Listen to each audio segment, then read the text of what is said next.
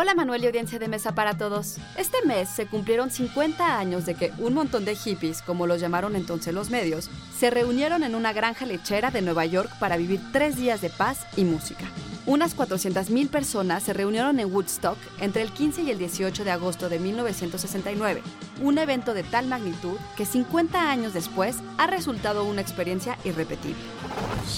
Institute. Masterpiece Your Life. A pesar de los ideales de amor y paz, Woodstock fue diseñado como una empresa con fines de lucro y solo se convirtió en un concierto gratuito después de que el evento atrajo cientos de miles de personas.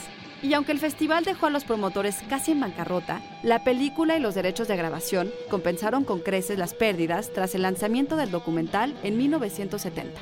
Para cuando Jimi Hendrix presentó su interpretación psicodélica del himno de los Estados Unidos, tocando la guitarra en una chaqueta de cuero blanco y un pañuelo en la cabeza, tan solo quedaban unas 30.000 personas para presenciarlo. Pero su imagen se convertiría en un momento icónico, parte del zeitgeist de los 60.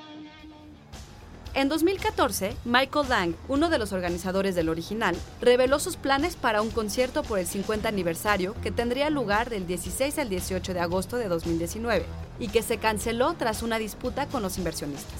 Ya en 2009 se había realizado un concierto de 8 horas frente a una audiencia totalmente vendida. Y en 1994 se celebró el 25 aniversario con bandas como Green Day y Nine Inch Nails. Y sin embargo, el espíritu de idealismo y armonía de la década de los 60, ese ha sido imposible de recuperar. Idea original de Ana Goyenechea, guion de Antonio Camarillo. Soy Ana Goyenechea y nos escuchamos en la próxima cápsula SAE.